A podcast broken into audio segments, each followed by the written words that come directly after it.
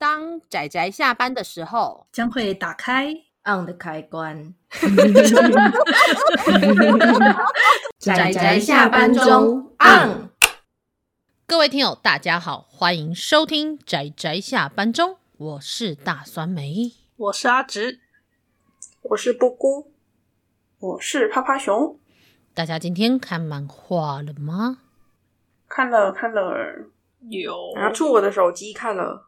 手机，手机，大家很棒，今天有看漫画。不过，虽然阿直刚刚有跟我们打了声招呼，但因为一些技术性上的问题呢，所以阿直可能大部分的时间不会出现。那如果他出现了，就当做我们的这一个这一集节目有一个 surprise 给大家，这样子哈。好，那么我们今天是 CCC 的这个企划的最后一集，爆哭。有有需要爆哭吗？因为要结束了，是也不用，是也不用，真的，未来还可以继续看，好不好？未来还可以继续看，不用哭，哦、哭屁哭这样子。我们还有很多台人作品没有讲到的，真的真的。而且我今天才刚好跟就是去我们的过期少年快报，就是有台上面，然后讨论台湾的漫画到底有没有议题这件事。那当然大家知道的，我们就是想要蹭某个蹭某个流量。想蹭某个流量，对，但是什么流量？问号。对，就因为之前某一个某一位候选人曾经说台湾的漫画就是不太有议题这件事情。那当然的，就是我们在里面有呃，我们有除了本身讨论有议题的作品外，还有更扩大到很多种，怎么讲，就是很。蛮大的范围，因为这有各种的背后的考量，但是我这边就暂且不说了。那总之，我其实在里面也有提到我们做 CCC 这个企划。那么这一集有一点点小特别，是我们这一集是有点类似以书单节目的形式，然后来跟大家推荐作品的。哼，嗯，好像主要是因为其实 CCC 上面会有很多的短篇，那它篇幅短，然后要录成一集，可能会。不够，不够，不够多。再加上有一些作者在 CCC 追漫台上面，大部分放的都是短片，所以就会觉得那就是以作者来介绍，或者是挑几个我们有兴趣的短片，然后把它当成书单推荐给大家。哼哼哼，因为主要是，当然，如果它是例如说短篇集，我们也可以直接拉一本的短篇集的节目的篇幅来推荐。但是，呃，因为 CCC 就已经是现在比较。更呃也不算前卫啦，但是算是比较呃以科技为主的，就是在数位平台上面连载的呃的一个漫画平台。那么作品中还有包括你可以看到它的可能性，可能几乎就只有在网络上了。你有可能甚至看不到实体书。那这也是我们做 CCC 这个企划的一个目标。那另外一个是我们这里一并讲的话，那把短篇集结起来，大家应该会更方便去搜寻这一些作品，而不是这样一篇一篇找。这样子，尤其他们又是短篇跟以作者为主的话，那我们这一次就是要先由谁开始讲呢？阿姑吗？你的口开？好啊，好啊。嗯，哎、欸，我讲的这个作者啊，我觉得我之前跟阿紫有在讨论过关于漫画的娱乐性的问题。嗯，对，台湾的漫画到底有没有议题？那娱乐性是不是一件很重要的事？是是是。那我觉得这个作者啊，他的作品有一个非常台味的感觉，他用了很多台湾日常流行的梗。嗯，我选他讲的就只是因为他给我很多，就是在撒小，然后很多的吐槽，而且他好像也放了很多历史的东西嘛。对，诶、欸，还好，还好，我觉得以我的判断来讲，算还好。嗯哼，但他的吐槽真的很够。就是讲一句吐一句，讲一句吐一句，这非常的符合我平常内心的那些 OS。我我对于这个作者，我蛮感兴趣的是，他其实的确有不少作品，我感觉他想要画的是，呃，无论是历史啊，或者是一些可能跟台湾在地相关的东西，想要推广。但是他画的那个方式，我真的觉得有一点呛。我一直在想说。嗯，这应该这些主题应该是因为无论是 CCC 或者是政府相关单位，就是去合作画出来的。他们真的觉得没有问题吗？这个可以过审哎！我那时候看的时候就想说，等一下这个影射意味是不是有点浓厚？之类的。四海游鱼的时候，我就想说，真的四海游鱼，这听起来怎这应该说是书名看起来很像四海游龙，这就算了，它里面实在是影射太多的作品了，我整个看到觉得说这太坑了吧，没有问题吗？翻车鱼的特色我真的不行。真的，所以我才说有很多台湾日常流行的梗。我想说，哇哦，哇哦，这个那个，对，嗯，四海由于这一篇，我真的特别想讲这一篇，是因为我刚前面看大概三四页的时候，我就觉得啊，这什么这样子？然后大家一定要忍住，看到超过第五页，没错，因为我有我有特意数过，要看超过第五页，看到第六页。你才会知道我们说的什么叫做锵，因为他后面的就是把前面五页整整，然后就是像是打脸一样，就是踩在地上碾，然后就是笑死。然后，而且最好笑的是，因为那看起来像是一部想要科普的作品，然后他后面用了一些说什么娱乐效果之后，他把各种知识浓缩在我一看就知道不会有人认真看完的对话框里面，太讽刺了，太讽刺了。他还有一部在讲石虎，就是前阵子有关于石虎的议题，然后他把它画成漫画。可是我觉得比较尴尬的是，他把石虎拟人，所以那个石虎就变得很强。我觉得就是 我们要保护这个东西，但这个东西本身画的很锵，我觉得有点诡异。然后我对这个诡异其实还蛮蛮还蛮开心的。嗯，对。然后这个作者他的其他作品其实也。我也不知道，就是真的充满一种，我我真的不知道到底为什么，就是你们真的那一些单位是可以接受这样子的。应该说，我那时候开启这一个作者，然后就想说，哦，噗咕推荐，然后就拉到最下面看那个疑似是最早的那一篇，然后看的时候就想说，哈，噗咕你喜欢这个吗？然后我想说，哈，等一下那个，哎，我突然之间意识到，他好像在讲哪些历史人物，他只是换了姓氏，换了名字，然后说，哦，那个高中跟我有什么屁关系哦？因为那个什么，我祖父阿公司那边校友，那这样到底是有什么关系呀？然后我就想说，完了，他这一定是在吐槽历史，可是我那一段历史其实不是很记得了。然后我后来去看《四海游鱼》，就笑死了，这样。哦。但是我那一就是我知道懂我的感觉，对我我我知道趴趴熊讲的是哪一篇，他没有营养，但感觉我笑了，我笑了，对对对。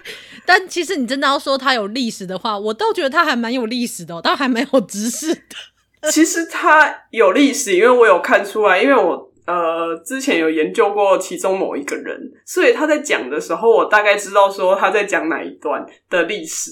我就觉得说，这个真的影射意味超浓厚，你们这个真的可以过审吗？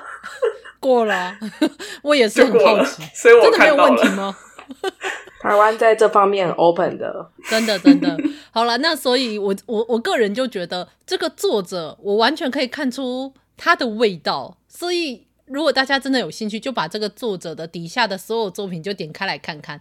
那我相信你看一篇就会懂我们三个到底在讲什么，因为那个腔真的不是我们直接描述你就可以听得懂的，那真的是需要阅读作品本身。我就算在这里跟你剧透任何细节，都会变得没有娱乐感。这个作品就他的作品就是要直接去看那一部作品，对你。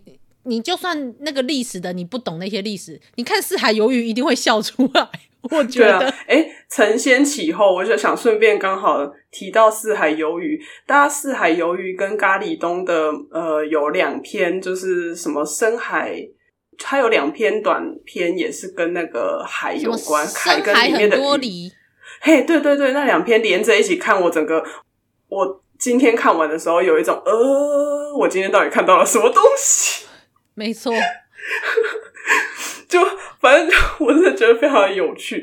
然后咖喱东这个作者，其实因为他的作品跟那个 Kokai 一样，他们两个都是基本上都是短篇的作品放在 CCC 上面。是，然后咖喱东的话，我那时候好像不知道为什么突然看到了他的一篇叫《一言难尽：隔壁的翻译少女》，然后我这次为了录这个。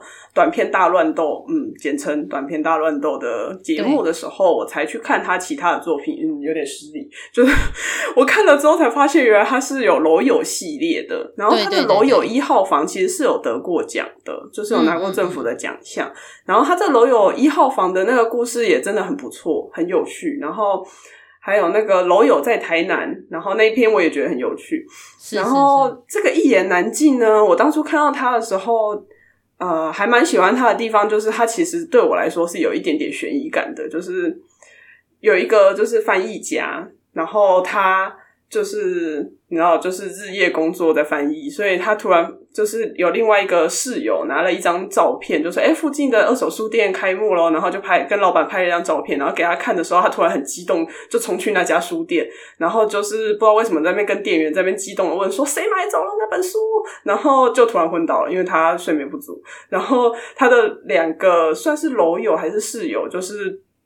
觉得说啊，平常就是受他帮助很多，所以想要帮他去找说他想要找出的那个人到底是谁，然后就是引发了后面那一连串我觉得蛮有趣的讨论。只是他真的有一个很小很小的缺点，嗯，就是字有点太多了。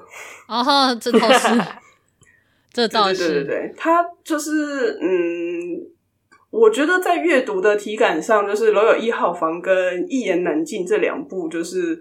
在看的时候，把字看完是没有什么关系的。但是楼友在台南，我就会有一种很明显的，对，我知道你就是要把这个故事带到那个点，对吧？就是有点，没错，你知道，就是很像在看那种观光手册，然后就是他就会写一个故事，然后你就要沿着那个故事去走那些地方，然后我就觉得哦，我好像在看观光手册的感觉。可他最后的结尾收尾收的很可爱，所以我觉得还是还是很不错，就想推荐给大家。对对对，意图过于明显，意意意图超明显。我就想说，我好，我知道了啊。既然这个点讲了，那我就下一个点，哈，我就知道的那种感觉，超好笑。是一个，尤其以台南人来，阿姑，请问一下你的感觉如何？他没有看吧？哦，你没有看啊？好，好，但没关系。我跟你说，我相信阿顾只要一看就知道我们在说什么，意图非常明显，意图太明显。然后我后来就是看了那个，他有一些是那个外星人的故事，然后有一个那个外星人，他。他是另外一种程度的，我觉得她应该是在双关啦。外籍新娘，她是外星人的新娘，嗯嗯，不是那个外籍。但是，但是因为她是外星人之外，她又充当成外籍新娘嫁到台湾。然后那段故事，其实我看看了还蛮蛮难过的啦，就是它里面的一些。然后她最后的 ending 居然就直接就是。做那个收尾，我就啊、呃，有一点就是无法接受。不过没关系，他到下一篇那个南十字打工度假，又跟这个楼友系列就是主角又串联在一起了。他们是去澳洲打那个打工度假，然后我就看着看着就觉得说酸梅，就是酸梅。等一下。为什么？刚我屁事！等一下，但我要先说，里面很多背包客没？是，好好好，你说的没有错，但是我一定要强调，虽然趴趴熊在那里说南十字打工度假，然后或跟外籍新娘，但如果大家看到这两篇他的名字，他那个外籍新娘的中间是有一个星号的，所以你真的要念出来的话，要叫做外星籍新娘，对，因为他是一个外星人嘛，然后所以这是南十字星打工度假。这样可以理解了吗？原来那个星就是指那个外星人哦。对，他不是那个，就是我觉得他就是，因为因为因为随着他的故事嘛，所以我在想，这个星这个就是“星”字的意思。只是我们很习惯在漫画中，就是你知道有一些少女漫画中间就会有一个符号。然后，所以我们自动会略过它。但因为他是外星人，所以他是外星级新娘。我自己在念他的时候是这样念的，我没有想到你没有注意到，我就直接跳过。我就想说，那个不就是那个“叮”的那种意思之类的，就发个光的。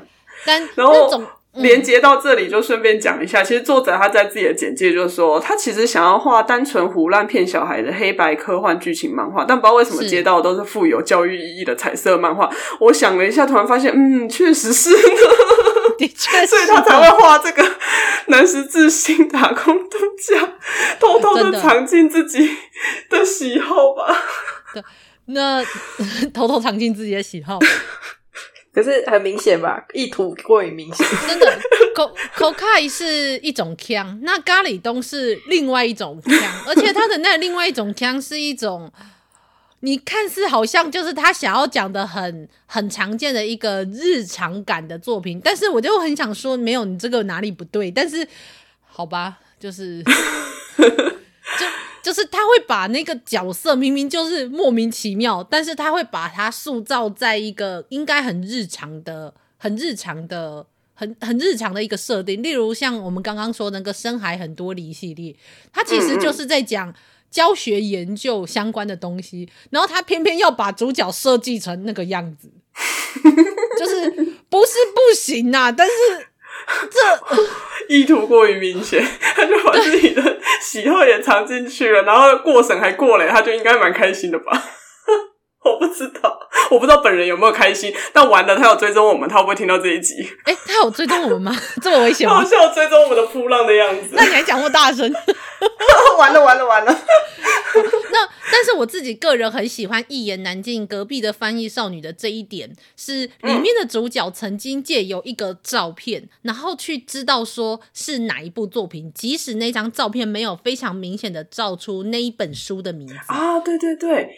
其实关于这一点，我有一个经验，就是我以前还在台南工作的时候，就是会去一间租书店，然后那间租书店很大，然后有一天我就是自己在那边找，找不到一本某一本书的时候，我就拿博客来的，就用手机秀博客来页面，说我想找这本书，然后可能因为封面的关系，他可能以为是 BL，但其实我我问的那一部不是 BL，然后他就说哦这个，然后他就这边戳戳戳戳我的手机，然后说哎呀怎么看不到书背呢？那总之呢，他就带着我去找了 BL 去，我说呃嗯嗯，我就看他很认真的找。我就说，呃，那个，嗯，不是，那个不是毕业楼。他说不是哦，他就在换了一个地方去找，就后来有找到。我就想说，哇，所以书店租书店的店员其实他们的确是用书背的颜色在记那个位置，诶。可可是不只是租书店吧，我自己也会这样。我通常，呃，因为我有加入一些大家就是买漫画然后收藏的一个的社团嘛，然后很多人都会秀自己的书柜，然后我就会。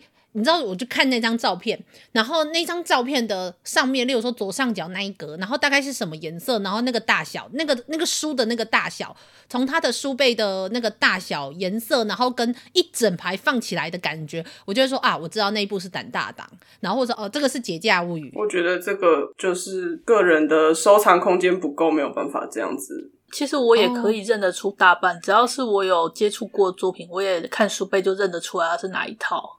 哼哼哼哼，哦，我们阿直回来了，耶！恭迎阿直。没有没有，我还我这边还没办法，你们继续。嗯，我我我没有办法，就是因为我的藏书空间没有办法这样子排，嗯、所以我基本上还是会寄书封面比较多。啊，这倒是，但是因为我自己是蛮习惯，就是看。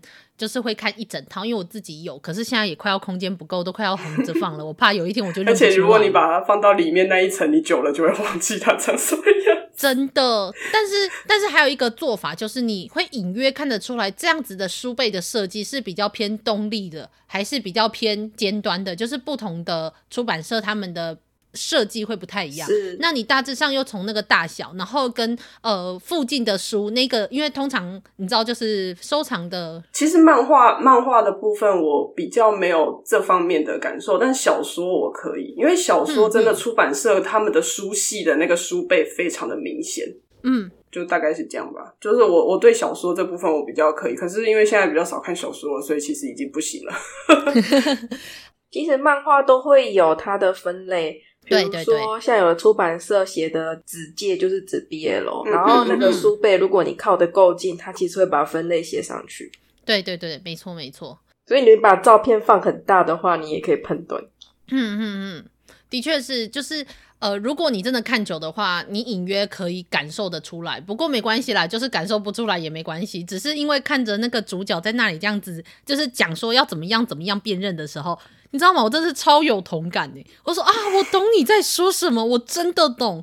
这真的是自己有藏书，或者是你很习惯去看那个书的排位的人，会知道他在讲什么的东西。但是没有在做这个习惯的人，就完全没有办法理解你在说什么。我觉得这件事其实蛮有趣的，就是有同感的地方是这么细节的一个小地方，但就可以看得出来，作者应该自己就是一个。也会在意这部分的一个人。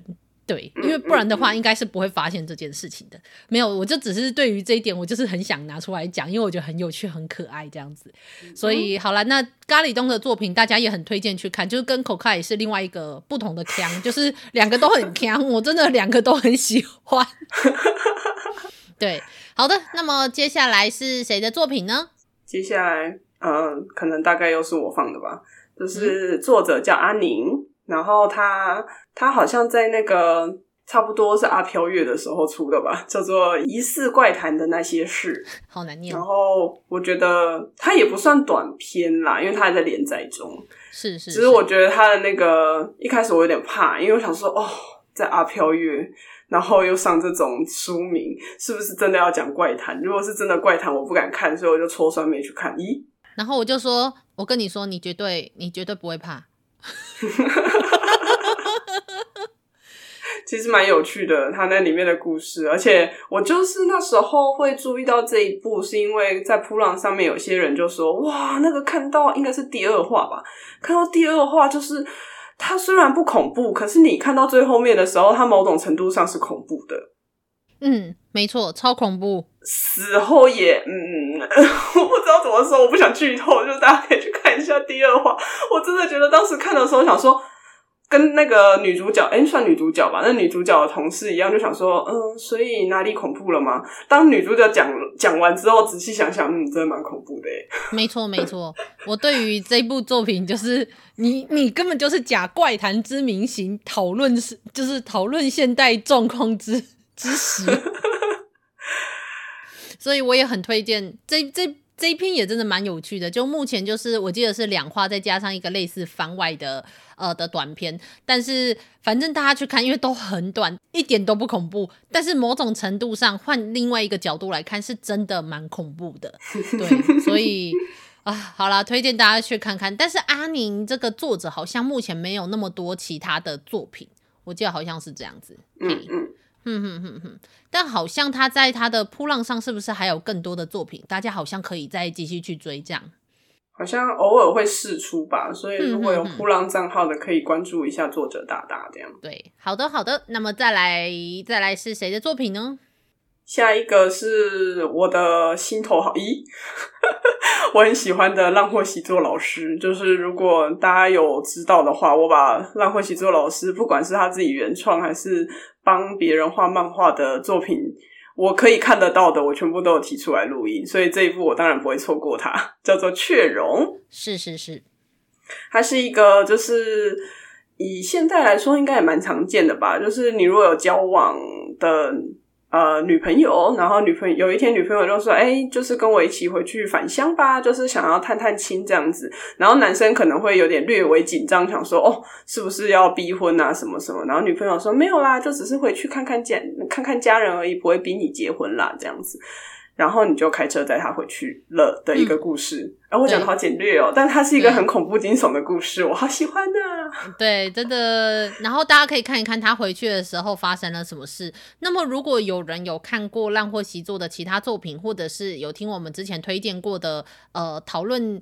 就是推荐的时候讲他的故事是一个怎么样的风格，那么我相信大家一定就会知道这个故事真的没有那么简单。那至于它里面有什么内容呢？因为它是个短片，所以欢迎大家自己去看。就这样，嗯嗯，这样。他呃阿阿姑有看这一篇吗？没有哎、欸。哦，我想也是，你还是先不要看好了。啊、不不不能看这个吗？没有啦，我在想说，这种这种这种也不是说深沉黑暗阿姑不能看，但是我觉得他的那个就是一个比较偏向于我跟趴趴熊喜好的单，比较偏向于单纯的惊悚感的这样子的作品。但是阿姑你还是很欢迎去看哦，这样子。好的，那我觉得阿姑应该还是会比较喜欢那个疑似怪胎的那些事。对对对，我觉得我觉得姑姑可以去看，我觉得我好喜欢那个第二篇。我觉得他的吐槽跟阿姑的感觉莫名的很像，真心。真的很有那个感觉。好的，那么接下来换我了吗？嗯，好的。那那我要讲的是一个作者，然后跟另外另外有两个短篇的故事啊，没有啦，基本上应该说都是短篇。只是我要讲的这个作者呢，他有蛮多个短篇。那这个作者我真的不知道这一个他这个名字，因为这个作者的一个有一点点特殊的状况，所以我不知道这个是不是可以这样念。但是总之，他的作者名字叫做八零，八零就是一九八零的那个八零。但至于为什么我会说我不知道为什么要这样念呢？那请大家听我娓娓道来。是因为我先看了第一篇短篇，叫做《没有那块地》。那这我希望大家知道的是，我看这一部作品的时候啊，我其实是被骗进去的。嗯，什么叫做被骗进去呢？就是没有这块地。这个短片它的简介是这样写的：他写为了西瓜果冻而借出肉体的男人。然后我就想说，哇！而且他的 tag 还写了一个叫做“食物链”。然后我就想说，哦，tag 还有一个是西瓜果冻，我不知道这个 tag 还有其他哪一部作品可以用。好，但是 但是这次就这样标了，好，就这样标吧。然后另外一个叫“食物链”，然后“链”是恋爱的“恋”，我就想说这部作品应该是一部很开心的作品吧。于是我点开了来看。那第二话我看到，嗯，哪里就当他我看到第二页哪里不对，然后再继续看下去，没有这一部整部作品是一个因为西瓜果冻而走上了不归路的男人的故事，感觉好复杂。而且这个不归路，如果你看到他另外一篇，你就会发现他，嗯，他真的是不归路呢，真的是不归路呢。但我我希望大家知道的是，这部作品其实是在探讨社会议题的故事，而且这一篇短片它后面剧情有一点急转直下，然后变成一个我完全没有想象到的状况。那因就符合它另外一个 tag 叫做土地正义。但是我先先先把这些什么另外的描述先撇开不听，主要是我后来就觉得我我还蛮喜欢这个作者他描述故事的方式，所以我又。看着这个作者巴零，我按了他其他的短片去看，我都蛮喜欢他描述故事的方式的时候，我再看到这个作者的简介，还有他的画风，我突然意识到他是谁。那至于如果可以意识到他是谁的人，去看就知道他是谁了。如果看了他的简介跟他的画风，不知道他是谁的人，那也没有关系，因为你就不会知道他是谁了。这这是不是很奇怪的描述？好的，那总之他是一个我认识的，我认识的朋友画的。那我在我就把他的短片全部看完，我觉得我真的很喜欢他画这些短片的方式。然后那个他也很闹，我老实说，他很闹是另外一种闹，但他不是腔，但他仍然很闹 的方式，然后去画他的短片。那我自己个人很推荐他的几篇，就是其实都是在探讨社会议题，可是。呃，并没有去用一种非常严肃的方式去讨论，但是也没有像口凯跟咖喱东那么那么呛啦，就是他们两个的呛是另外一种呛。这样，那总之我很推荐推荐他的作品。那至于为什么我对于要不要念八零这件事，如果有人知道这一个漫画家的话，可能还知道一些事情的话，就会知道为什么我会不知道要不要念八零。但我就先不我就先不提了。对，那一些事情不是很不是。不是那么方便提，但总之就是这样子。好的，那么我再接下来就是在讲我推荐的两个短片，都充满了一种呃末日跟末途的那种感觉，就是终结之感。对，一个是路径这个漫画家所画的末日。末日，他这一个短片其实非常的短。那刚开始就是一个男人，他看起来就是在充满僵尸包围的房子里面，跟着一个女人说着他想要去做的某一件事情。然后直到这个好像才四五页吧。那等你看到结局的时候，你就觉得哇塞，干爽！这就是我会喜欢的漫画。没错，我超喜欢 这个讽刺感，超棒。所以大家就自己去看。我记得这篇好像是哪个听友跟我们。讲的、啊、对不对？对，好像是不要不要乱讲哪一个人好。我不知道在讲到哪一个，反正因为我跟酸美有时候会发那种就是推荐的什么丧尸片啊什么的，然后就会有一些就是扑友可能就会发现我们喜欢这个，然后就会跟我们推荐说啊哪一部作品也不错啊这样子。嗯嗯嗯。然后我一开始看还看不懂，我还看了第二遍。对，就是哦是哦哦好，我看第一遍我看第一遍就看到结尾就说哇。赞，然后再重看一遍这样子哦，我好喜欢。那么大家知道，就是酸梅喜欢的会是什么样的味道？你看了就知道哦。我觉得那个尾尾尾巴带来的那个强劲感，对，所以希望大家喜欢，那可以去看，反正很短又免费，还不看报。这样看，如果看了之后记得收藏，然后留言，然后或是按个赞，按个爱心，留言鼓励漫画家之类的。这样子，那另外一部也是一个非常末日、充满末日之感的一部作品，就叫做《光明之死》。那它是好像是 CCC 曾经有一个企划之类的，好像是会找有写小说的人，或者是会写故事的人，那搭配上漫画家去。画漫画，我不太确定是不是这样，嗯、但因为我看过好像几篇都是比较偏向于他们这样子合作的方式，然后会有一个共同的，好像系列名字之类，还是有一个系列的一个扉页之类的。那么这个作者叫做基西，那漫画家叫做叶长青。叶长青这个漫画家，我们之前在《浮游之岛》这部作品就有提过，他跟。呃，另外一位就是写作的人，就是一起在画《浮游之岛》这个故事。那叶长青漫画家，就是叶长青老师，他的画风其实非常的呃不日系。对，我只能这样子描述，因为我很难描述他是哪一种风格。但总之就是不是我们很习惯的日系风格。其实《路径的末日》也是，他也不是很日系的那种画风。那故事就充满了。我我觉得这个故事是在描述着在末日的状况下，人会怎么样的被逼至疯狂的一个故事，所以它叫做《光明之死》。其实我那时候看的时候，莫名的，因为它是关于就是黑暗笼罩了大地嘛，嗯、然后就失去了光。嗯嗯然后我就忽然隐约想到我们之前看的那部叫《食人剧场》吧电影，嗯嗯嗯，它也是黑暗笼罩之后，就是整个世界都灰灰的，然后就发生了一些事情。虽然其实故事走向不一样，但是我就想到那一部，嗯嗯、的确是呢，就是一种充满黑暗的感觉。但充满黑暗的时候，然后又。充满了不确定，然后跟不安的时候，会有各种可怕的把人的心逼至疯狂的状况。那么，《光明之死》就是在描述那样子的一个世界。它几乎可以说没有非常明确的故事的转折，但是有一些触发点。那故事到最后，我觉得哇塞，完完全全完美的酸梅味。超棒哦！我真的太喜欢那个结局了，跟那个世界，即使我都想象得出来那个结局会是那个样子，可是我还是好喜欢呐、这样子就完全就是我的品味。所以如果有人喜欢就是跟酸梅一样的品味的话，那末日跟光明之死都会是你你的菜。而且才一篇，对不对？大家记得，如果有空的话，一样去按赞，然后留言，然后支持作者。那叶长青老师还有就是画不同的插画，我真的很喜欢他的那个绘画的风格。这样，如果也喜欢《浮游之岛》的风格的话，就是也不要放弃，然后就是去看看《光明之死》，没有放不放弃啦，但是就是可以继续再看他的其他作品，这样子。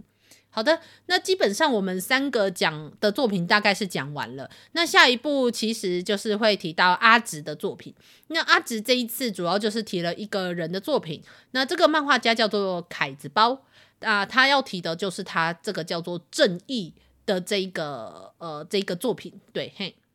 那因为阿直刚刚只有小小的出来，然后给我们一个惊喜之后，然后又缩回去了，所以我大致上，呃，因为我有买这一本个人志，对，这是凯子包老师他自己有个人出版的作品，所以呃，就算是以个人志的方式，然后有呈现一个单行本，但是就是不是商业的那种，是个人志。那我是有买回家的，所以我就在这边稍微跟大家介绍一下，它主要的故事是在描述一个警察来到了一个乡下。对，然后，嗯、呃，哇，这是一个有点难介绍的故事呢。哦，其实他最前面，应该说，我第一次看的时候没有意识到他是警察啦，因为前面就是虽然他有穿制服，嗯、然后。就是呈现出，就他很累，所以他跟同事讲说他想要休长假。嗯，然后同事其实有点惊讶，因为说他们人力已经很不足了，然后你还休假？可是因为他 心真的很累，所以他就还是得休息。那他休息的时候，其实也不太想理别人，再加上他那个跟他搭话那个人看起来有点流氓的样子。嗯，的确，我可以理解。然后呢，他就跑去钓鱼了。在钓鱼的时候，他那时候遇到了两个。呃，一样也是钓客，只是讲的话有一点就是怪怪的。然后他们在回程的途中就看到了一个巨大人头，他吓了很大一跳。然后那两个钓客就跟他说：“哦，那那个是就是警察说，吼，这个是那个什么类似艺术造型之类的雕像，就放在这里这样。”装置艺术啊，装置艺术，对，装装置艺术就是那种艺术家会做的那种。然后虽然说看起来有点不太舒服的感觉，因为毕竟是个巨人头，然后脖子又直接连接到地底下，然后大家还在那边开玩笑说，该不会跟摩艾石像一样吧？就是下面有埋藏着什么东西这样子。嗯，然后反正总之他们笑笑闹闹就离开了。然后第二天。就发生了一些事情，就是可能晚上的时候，在新闻上面有看到说，哎呦，就是可能发生命案啊，发现遗体啊，然后有被性侵的迹象这样。然后我老实说，我那时候看到的时候就很失礼的想说啊，所以其实该不会是你干的吧？然 后等一下，所以他才要休长假逃走。对，然后我我得要跟大家讲，不是他啦，因为我只是我只是当下真的超失礼，我就想说。所以他现在就是畏罪潜逃了，是吧？但不是，其实他后面的故事，我真的看着也是觉得非常的棒。就是一方面觉得有点沉重，但是一方面又觉得他这个故事真的是既魔幻又棒，这样。对，它是一种非常，我也不知道怎么讲诶，都市魔幻吗？乡村魔幻？它的重点是在讨论，也不算讨论，就是描述一些社会的蛮残酷的现实。但是它用另外一个具有魔幻的奇幻的一个设定，然后去描述这一个议题或者是这个问题的一个结束。然后你会觉得哈、嗯，有这个东西，但是。但是倒也不重，有没有这个东西倒不重要，但重要的是这个故事就这样子到这里落幕了。可是我觉得中间所带出来的各种呃，让人值得品味、值得咀嚼的那一些厚度，我认为都是非常非常好的。然后包括到凯子包老师，他的画风非常的唯美。那如果有人去看过他的画的话，对，我还有买过他的画册，那他的画真的。很适合欧洲的感觉，然后那个深厚的，我也不知道那个深厚的色彩的层次，我真的非常非常喜欢。所以如果有人喜欢凯子包老师的画风的话，那《正义》这部作品真的可以看一看。只是，当然，如果你没有到特别喜欢画风，他的故事也仍然值得看呐。只是因为他的，我记得他的好像是这一本就是实体的书已经，我记得是已经没了。不知道还有没有再加印就是了，所以如果你也不方便收实体书的，然后或者是已经买不到的话，那么大家就是欢迎，就是一样，就是可以，就是 CCC 一样是一个平台，可以让你可以去支持作者，然后留言打气这样子。嗯嗯嗯，对。那总之，我们阿直就可能到现在都还没有再出现，真的是有点可惜。但是我们会在心中永远的怀念阿直，这样子听起来很奇怪呢。哈，听起来很奇怪吗？我是说阿直永远在我心中。阿姑这样子会很奇怪吗？嗯，还好啦，还好啦。你为什么要犹豫？你为什么要犹豫？我本来想要调侃一下，但觉得我们为了保护酸美的小心脏，哎、欸。前面有一段那个大家自己体会的沉默感，然后再回答说还好。好了，那么总之我们的这个短篇大乱斗应该就到这里算是告一段落了。我们其实真的。这一次真的很少见的用一个书单的方式，然后一系列噼里啪啦跟大家讲。但是因为一直都只做 CCC 的企划的话，我们还有太多东西想讲了。那这些作品都比较偏短，所以我们就决定干脆就一次跟大家讲完。但是希望大家知道，是每一部作品都有它同等的价值。就，我们是因为时间跟节目的制作的篇幅跟时间限制，所以才干脆一次讲。但希望大家都知道，他们真的。都是很有趣的作品，然后也是我真心的觉得看完之后，我觉得台湾的漫画家是没有输给日本的作品的，只是我们需要多一点时间跟多一点机会去探索。那当然，因为我们已经挑出来了，所以就减少了一些大家探索的路。那希望大家可以看是谁推荐的作品，然后去挑适合自己的口味。我真想讲的是这个，就是喜欢酸梅味的，就是记得要去看怎么样的作品，就这样。那这一些作品我们全部都会列在文案当中。那至于我们的封面图，我自己对于这件事也很好奇，因为我不知道阿紫会怎么做。对，期待，对，期待，期待。好了，那么阿姑跟趴趴熊有什么想说的吗？没了没了没了。嗯，好了，那我们今天的节目就到这里告一段落。它其实我们讲一讲也蛮长的，那么我们就呃下一个月又有我们新的企划，对，又是我的企划。奇怪了，我怎么连续做了好几个月的企划？你们其他人是不是应该出来一下？是不是给我踹休很久啊？啊，我没有是是，每次我们提的作品，很多酸梅就会说他要等他，然后就就变成这样了。好啦，就对不起。那接下来，嗯、呃，如果没意外的话，我有可能十一月之后，十一月的企划完之后，呃，我可能会有一段时间，也大部分不会出现。对，大部分不会出现，不是绝对不会，但是可能会大部分不出现。那所以就我们怀念你，对你好，可以怀念我。那你们想讲什么，你们都可以讲，就可以不用理我。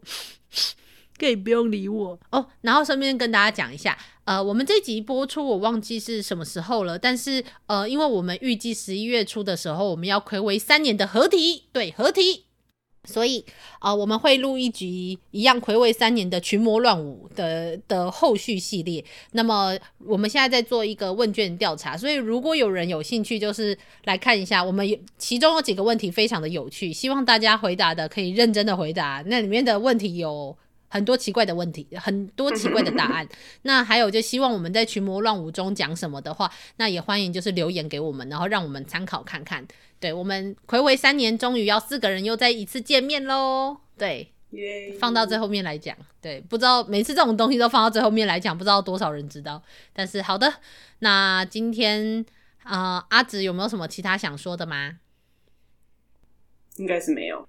好的，那阿紫因为技术性上的问题，所以目前没有办法陪我们讲太多话。那但是我们会，我们就是阿紫还是我们的 C 位，这件事是不会改变的。那么我们今天的这一集节目就到这里告一段落，就是欢迎下次再收听我们的节目。好啦，就这样啦，大家下次再见喽，大家拜拜，拜拜。啊，上班，上班，我们要工作，下班了，回去回去工作喽。